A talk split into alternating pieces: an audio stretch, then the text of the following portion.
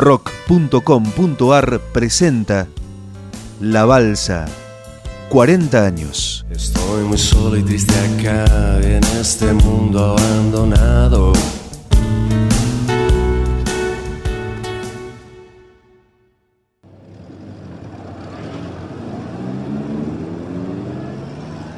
Es el invierno de 1966. Los rosarinos Lito Nevia y Ciro Fogliata son náufragos en Buenos Aires. Ya desarmado el grupo Beat, Los Gatos Salvajes, que los había traído a la capital y con el que habían llegado a grabar, vagan buscando trabajo como músicos.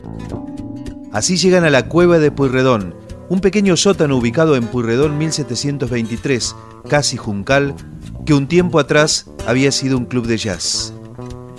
Allí comienza esta historia que, ustedes saben, tiene final feliz.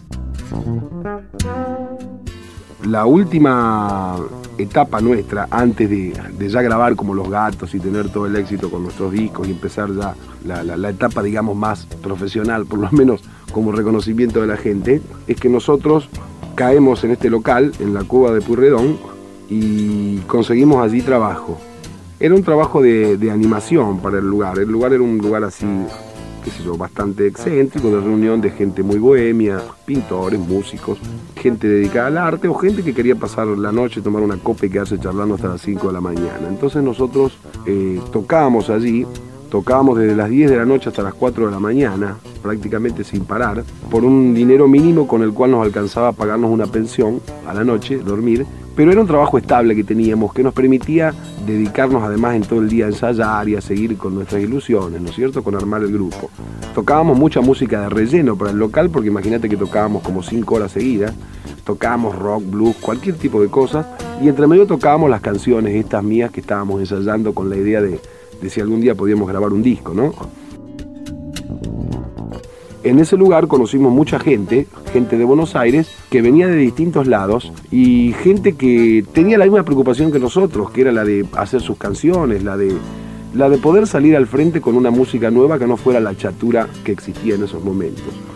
Allí es donde conocemos a Javier Martínez, allí conocemos a Morris, allí conocemos a Pajarito, allí conocemos a Miguel Abuelo, que, que no tocaba en esa época ni cantaba, Allí conocemos a Pipo, al Gordo Martínez, Charlie, un pintor que falleció, eh, eh, ¿quién más?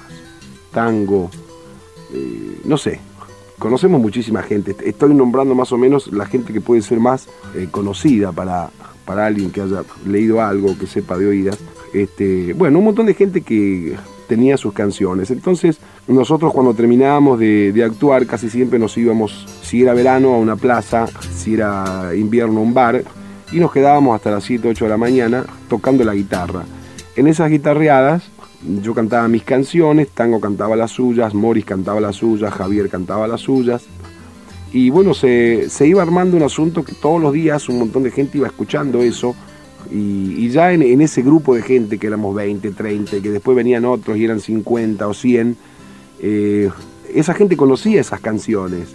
Porque después nos íbamos a otro lugar y a otra zona, íbamos a Caballito, íbamos a, qué sé yo, a cualquier zona, porque nos invitaba alguien un día, lo que fuere, y se seguían cantando, entonces se iba creando una corriente y te decían, che, canta esta, canta el rey lloró, canta, canta el oso, canta el vagabundo, canta, era una cantaba ayer nomás, cantaba, ¿entendés?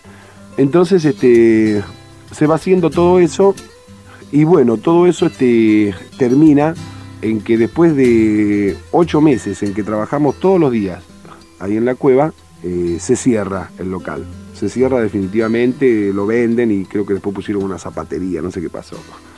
Entonces, este, allí justo en ese momento que se cierra, nosotros pasamos a otro bolichito a tocar y en ese momento es que hacemos una prueba para una grabadora donde grabamos cuatro canciones. Entonces cuando grabamos las cuatro canciones eh, decidimos eh, que sean lógicamente cuatro de las que tenemos en nuestro repertorio, pero de, las cuatro ponemos una de Morris y Pipo, ayer nomás, y la balsa escrita con tanguito, y otras dos mías, creo que El Rey Lloró y Madre Escúchame.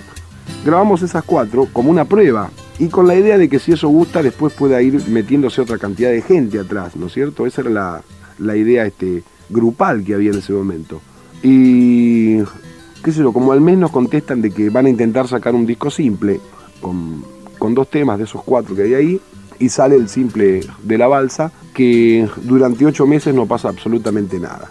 Y después de ocho meses lo empiezan a pedir de aquí para allá y entonces ahí la compañía ve que, la cosa puede andar, ahí sí con hija de, difusión y, y, bueno, y comienza a hacerse realmente un éxito y eso da paso a que sale nuestro primer long play donde salen todas esas canciones, ¿no es cierto? Ya sí sale ahí El Rey Lloró, El Vagabundo, Madre Escúchame, todas esas. Y eso hace que entonces se va abriendo un poco este, el mercado hacia este tipo de nueva expresión, ¿no es cierto?, en la música argentina. Y casi dos años después, entonces, sí, Javier logra salir con su grupo, con Manal, con muchas de las canciones que cantaba ahí también cuando estábamos, y también sale el disco de Morris, y aparece Almendra, este, y bueno, y de ahí en más sí, después empiezan a aparecer grupos por todos lados, ¿no?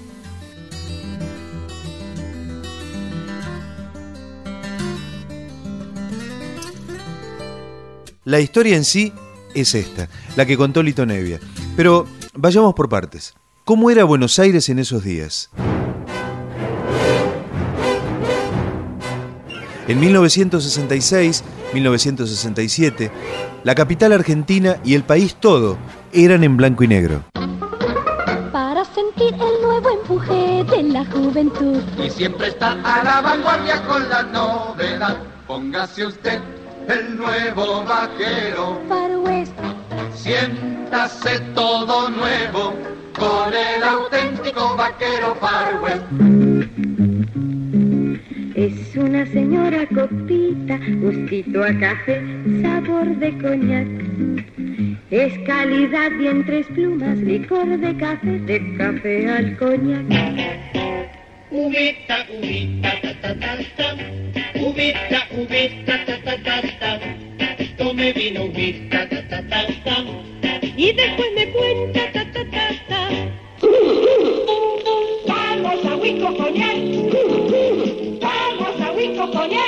Alegría y diversión con el Winco Con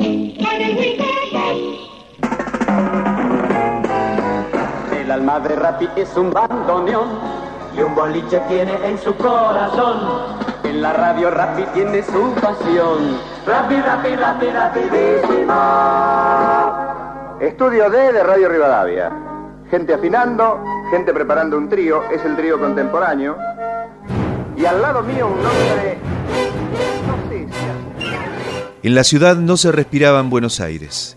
El 28 de junio de 1966 sin necesidad de disparar un tiro, sin sangre y sin protesta popular, los militares habían tomado el poder, dando comienzo a la llamada Revolución Argentina. Depuesto Arturo Ilia, el nuevo presidente era el general Juan Carlos Onganía. Argentino, he asumido el cargo de presidente de la nación que las Fuerzas Armadas han coincidido en conferirme. Apenas un mes después del golpe, en julio, fue intervenida la universidad y los estudiantes y profesores protestaron la medida, pero ligaron duro. La represión fue brutal. El episodio quedó en la historia como la noche de los bastones largos. No eran tiempos precisamente fáciles, mucho menos para los jóvenes que pensaban distinto y encima usaban el pelo largo y las ropas de colores. En esos días funcionaba la cueva. Uno de los habitués del lugar, Javier Martínez, quien poco después sería baterista, cantante y principal compositor de Manal, cuenta cómo era la cueva. La cueva, que hoy por hoy ya es un mito, un lugar mitológico, era un bolichito muy bohemio, muy bohemio, este, sin ninguna pretensión, este, ni tampoco de una bohemia dorada, es decir, era un boliche sin ninguna decoración, viste, con una iluminación muy, muy precaria, con un escenario, es decir, era muy angosto, se encontraba acá cerca de la radio, en Pueyrredón, en casi esquina Juncal, un sótano que ahora desapareció, o sea, este, ya no existe más ese edificio, era un sótano angosto, viste, no muy bajo, es decir, debía tener tres o cuatro escalones hacia abajo, no era muy profundo, ¿no? El clásico respirador, viste, ese respiradero hacia afuera, y debía tener, calculo yo, como máximo debía tener 3 metros o 3 metros y medio de, de ancho, para que te des una idea, era un corredor. Por, eh, suponete, 8 metros de largo, una cosa exigua, muy chiquitita, 10 metros, ponele, 10 por 4, una cosa de nada, viste, para un boliche. Tenía una barra en el fondo, o sea, a lo largo, este, y apenas entrabas, o sea, entrabas y a la derecha estaba el escenario, ¿no es cierto? Un, un escenario sin telón, sin nada, por supuesto, muy, muy primitivo. Y bueno, en la cueva este, el dueño trataba siempre de tener este, dos o tres músicos, es decir, dos, tres músicos este, fijos. Eh, ahora esos músicos fijos ganaban muy poco, o sea, había un gran sistema de intercambio, o sea, haceme el cambio, como yo te explicaba recién, este, mira, tengo que salir con una chica, no me haces esta entrada. Es decir, en la época que yo caí en la cueva, te vuelvo a repetir, estaba Sebasco en bajo, Bermúdez en batería y Ricardo Leu en guitarra. Ricardo Leu en esa época también formaba parte de un grupo histórico del rock que este, fueron los Guantes Negros. Muy buen grupo, muy buen grupo. Y a su vez era, viste, el guitarrista estable de la cueva. Bueno, era un lugar, eh, te diría, sin categoría porque estaba fuera de toda clasificación. Y era muy surrealista porque, por ejemplo, a las 3 de la mañana, en los fines de semana o a veces en el medio de la semana, aparecía gente de soirée, viste, chicas de soirée con vestido largo, tipos con smoking y moñito que venían, por ejemplo, de Maumá o venían, no sé, de, de boliches este, del centro, te das cuenta, súper caros o de fiestas fastuosas, y se venían a dar el toque bohemio en el boliche de rock, que previamente había sido un boliche de jazz, la cueva, que se llamó Pasarotus, y que tiene una historia increíble, porque vos fíjate que si unís en ese momento unís a la historia del rock naciente. Con una historia de jazz que en ese momento había desaparecido, pero que tiene un currículum increíble, porque ahí tocó Dizzy Gillespie, cantó Julie Greco, ¿me entendés? En ese escenario chiquito, en ese lugar, ¿me entendés? En ese lugar inverosímil si te lo pones a analizar, ¿no? Porque, o sea, este, me acuerdo que en, uno, en una de las paredes había un sillón rojo, este, con todo el tapizado roto, te das cuenta, es decir, eh, era muy bohemio, muy bohemio, pero sin rebusque, porque sí, viste, porque era, porque no había, no había realmente dinero para decorarlo, no se ganaba mucha plata, es decir, era un boliche barato, te das cuenta, es decir, la copa no era cara, por ejemplo, no era un boliche yo pienso fuera de circuito, fuera de toda clasificación, algo raro, realmente algo muy especial en cuanto a eh, el carácter, no en cuanto al boliche en sí, el boliche en sí era, si vos querés, como local insignificante, insignificante. A veces se llenaba de gente y parecía, viste, no sé, parecía el subte a las 6 de la tarde, porque era imbancable, no se podía caminar, ¿me entendés? No había, o sea, no se podía ni respirar porque era un pasillo, ¿te das cuenta? Un pasillo con, ya te digo, dos sillones de cuero rojo a los costados, alargado, después la barra, después nada más. No hubo, por ejemplo, nunca hubo un equipo de voces y un micrófono en la cueva, por ejemplo. Siempre se cantó a capela. Muchas veces este, había shows increíbles pero improvisados, ¿te das cuenta? Es decir, lo básico de la cueva eran los tres músicos que tocaban rock instrumental todo el tiempo, es decir, tocaban rock instrumental. Y después si tocaban algún tema este, eh, cantado, bueno, lo cantábamos eh, nosotros, viste, lo que andábamos por ahí, pero no había, no había ni siquiera, te vuelvo a repetir, un micro y un equipo de voces, ¿no? O sea, qué sé yo, eh, venía Sandro y se cantaba Tutti Frutti, venía, viste, Morris y se cantaba, no sé, Salila Alta, y estábamos en eso, ¿no? Estábamos en ese planteo, era una cosa así muy, muy informal, si vos querés. No había un show, una cosa montada. Había mucha improvisación, mucho jam, mucho intercambio de músicos. Subían, bajaban, subían, bajaban, ¿entendés? Tocaban todos.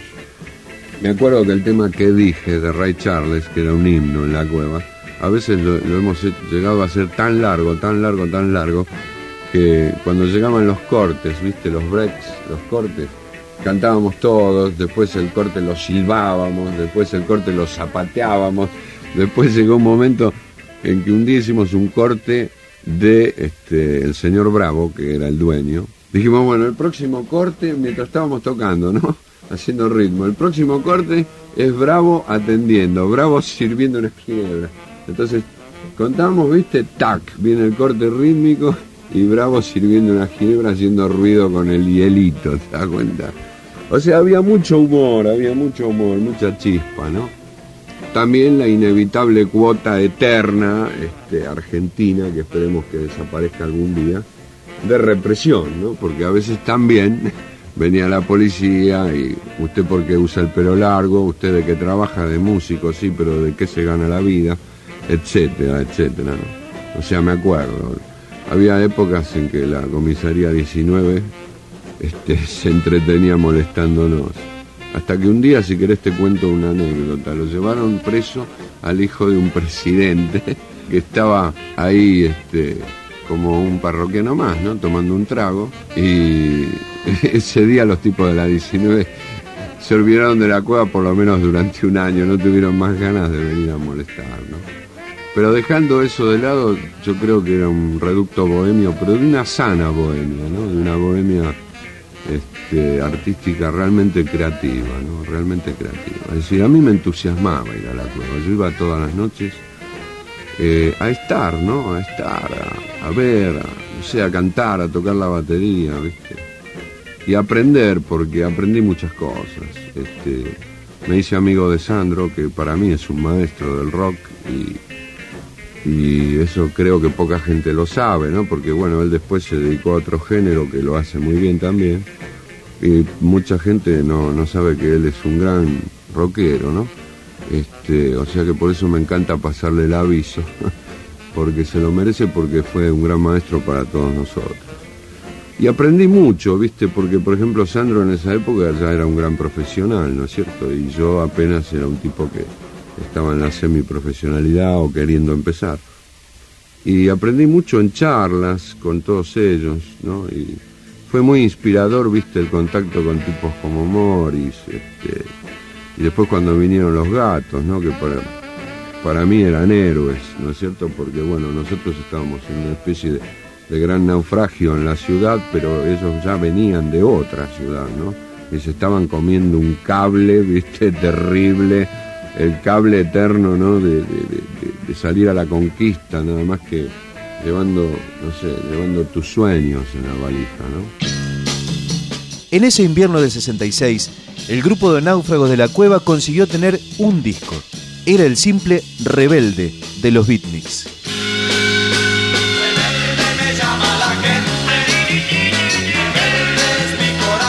El tema, escrito por Morris, había sido grabado el 2 de junio de ese año 66 por los Beatniks, banda liderada por Morris y Pajarito Saguri, que se había formado en el verano anterior en Villa Gesell con el impulso de Morris y Javier Martínez, y que al volver a la ciudad había conformado una alineación cierta con la que consiguió interesar a un sello.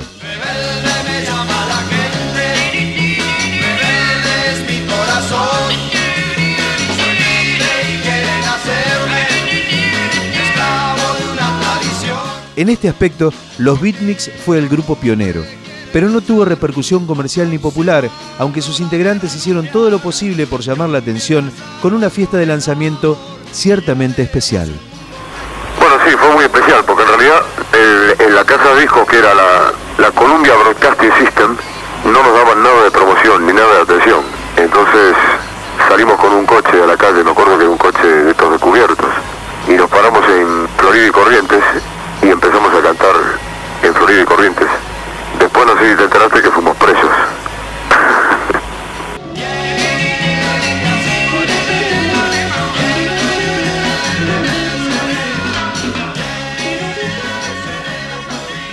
Varios escándalos para ver si podíamos atraer un poco la atención de la gente porque realmente no nos daban ninguna bolilla. Y bueno, fuimos, estuvimos tres días presos, salimos en los diarios.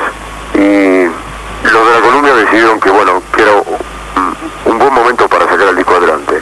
Después hicimos una presentación del mismo disco en la cueva donde también apareció la policía, por supuesto, como era infaltable, y interrumpió el acto musical y le repartimos gacetillas donde hablábamos de, bueno, de canciones contra la guerra, canciones a favor de la paz, a favor del amor libre.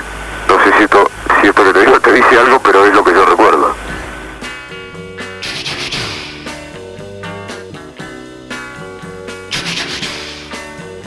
Será la última guerra, vendrá la paz.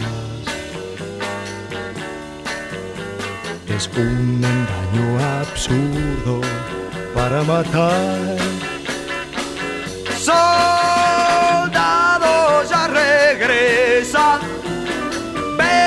No luches más.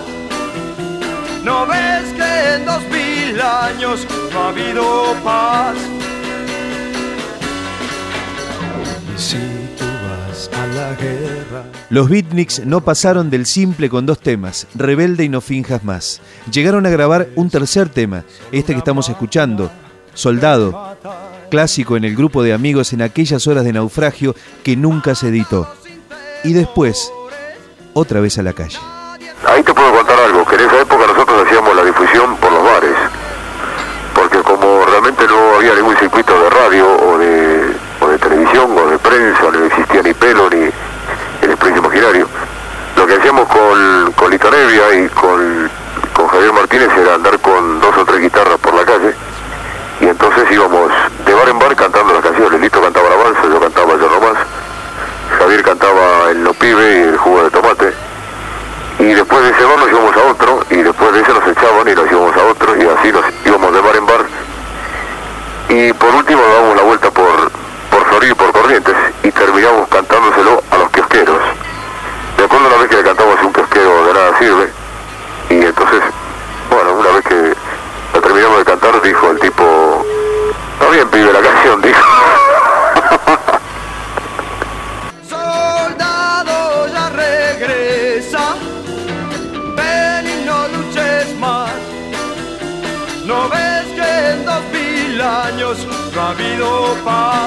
La policía fue insistente con la cueva. Mucho más luego de una extraña visita de un noticiero de televisión que no casualmente registró una redada, por lo cual algunas autoridades que vieron la nota ordenaron terminar para siempre con el bolichito de rock. Eso hizo que las inspecciones municipales y las racias arreciaran más que nunca. La presión fue tal que el domingo 23 de julio de 1967, el dueño de la cueva bajó la cortina para siempre, harto de estar harto. Así, la cueva entró en la historia. Pero los hijos que el sótano había gestado ya estaban naciendo. Veinte días atrás había aparecido el simple La Balsa de los gatos.